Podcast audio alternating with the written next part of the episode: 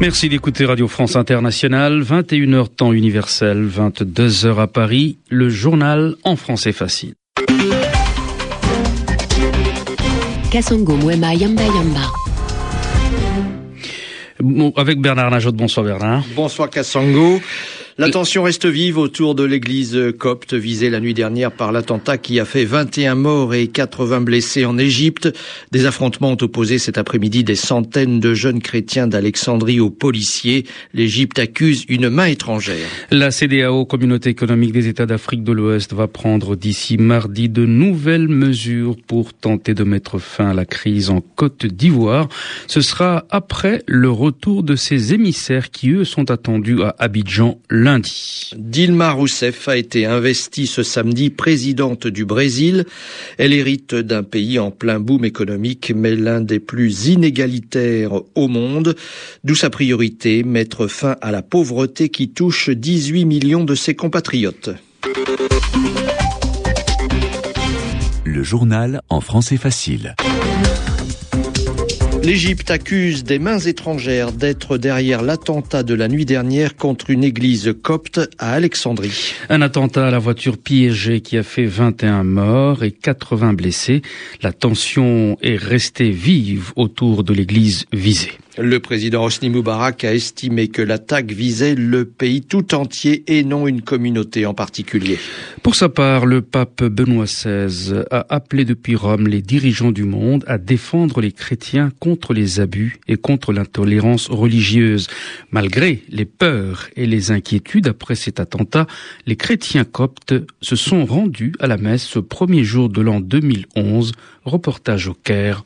Alexandre Bouchanti. C'est la sortie de la messe à l'église Saint-Cyril au Caire. On se dit bonne année et la bonne humeur semble régner, même si l'on évoque la protection divine.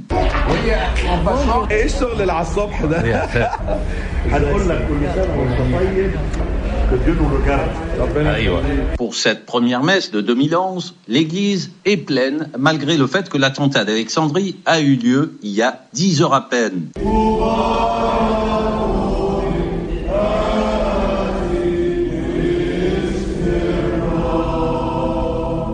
Le père Rafik Gresh, l'explication de cette grande assistance est simple. Connaissant les chrétiens, euh, au contraire, ça va les renforcer et ils vont aller à l'église en plus grand nombre. Mais ce défi au terrorisme n'empêche pas les chrétiens égyptiens d'être préoccupés ils se sentent de plus en plus être une sorte de cible permanente. Ici, ils vont attaquer avec des mitraillettes, c'est plus dangereux. Ce ne sont pas les quelques policiers postés à l'entrée de l'église, ni l'interdiction de stationner qui les sécurise. Ces mesures étaient déjà appliquées et elles n'ont pas empêché l'attentat contre l'église d'Alexandrie. Alexandre Bouchanti, Le Caire, RFI. La CDAO, la communauté économique des États d'Afrique de l'Ouest, va prendre d'ici mardi de nouvelles mesures pour résoudre la crise ivoirienne après avoir reçu le rapport de ses émissaires.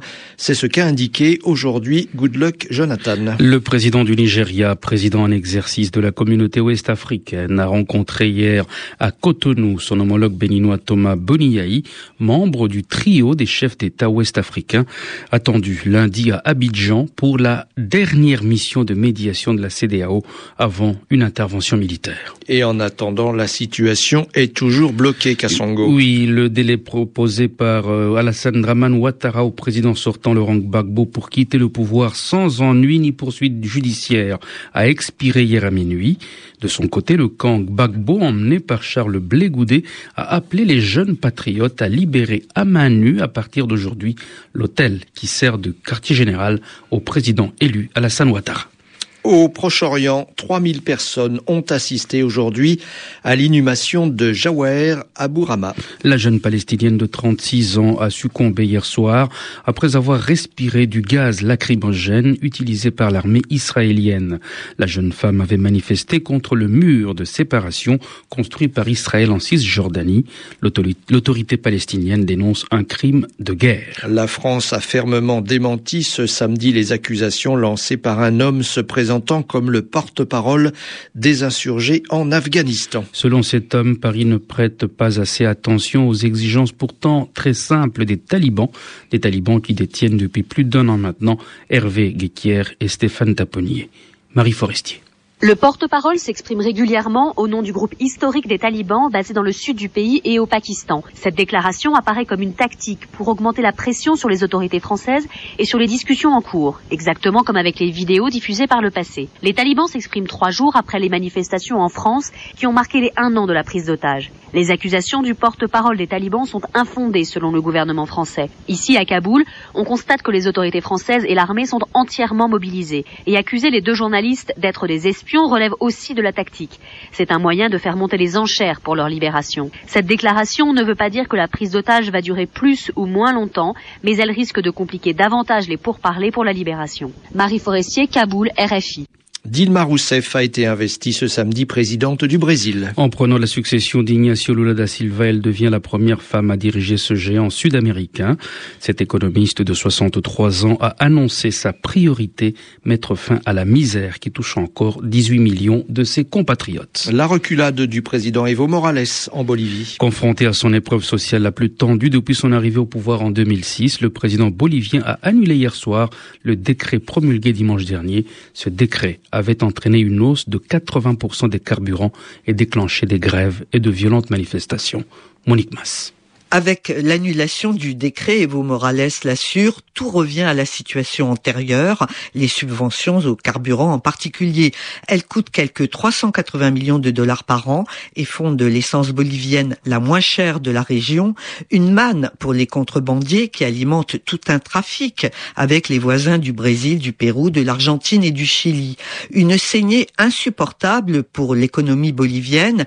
Evo Morales croyait pouvoir le faire comprendre aux Boliviens mais dès la publication du décret d'abrogation, les prix ont grimpé de 73% pour l'essence et de 83% pour le diesel. Et pour Evo Morales, la charge sociale a atteint elle aussi des sommets. Son électorat, issu des classes sociales les plus pauvres, a hurlé à la trahison dans des grèves et des manifestations violentes. Mercredi dernier, pour tenter d'endiguer la fronde sociale, Evo Morales avait promis pour 2011 des augmentations de salaire de 20% dans l'enseignement, la santé, la police et l'armée, sans succès. Les puissants syndicats de transporteurs et de mineurs, menacés de relancer leur mouvement de manière encore plus musclée après la trêve du Nouvel An, Evo Morales a préféré tout annuler pour faire cesser le bras de fer social. Le coup d'envoi du rallye raid Dakar 2011 a été donné il y a un peu moins de deux heures maintenant à Buenos Aires, en Argentine. La foule était venue en masse à ce rendez-vous très populaire.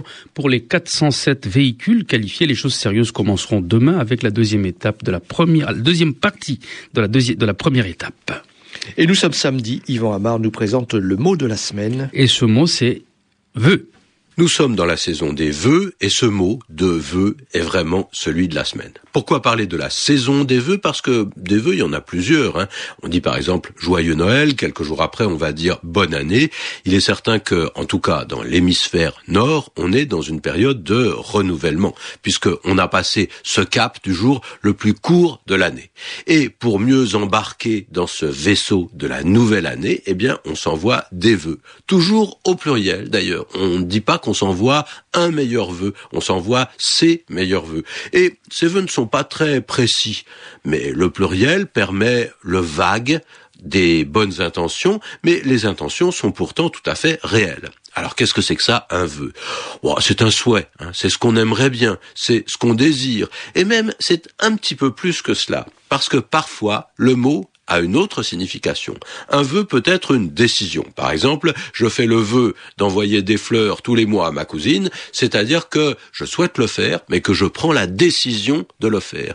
Alors, quand on envoie ses vœux à quelqu'un, on est un petit peu entre deux significations. C'est un souhait, une espérance. Hein. Euh, je te souhaite la santé, l'amour, la prospérité. Mais on a aussi cet espoir et cette croyance que si on le souhaite, assez fort, assez profondément, eh bien, ça arrivera. C'est ce qu'on appelle peut-être la pensée magique. Et en tout cas, c'est une bonne façon d'exprimer son affection et ses bons sentiments. Le mot de la semaine, les vœux avec Yvan Amar. Vous êtes à l'écoute de Radio France Internationale. Il est 22h10 à Paris.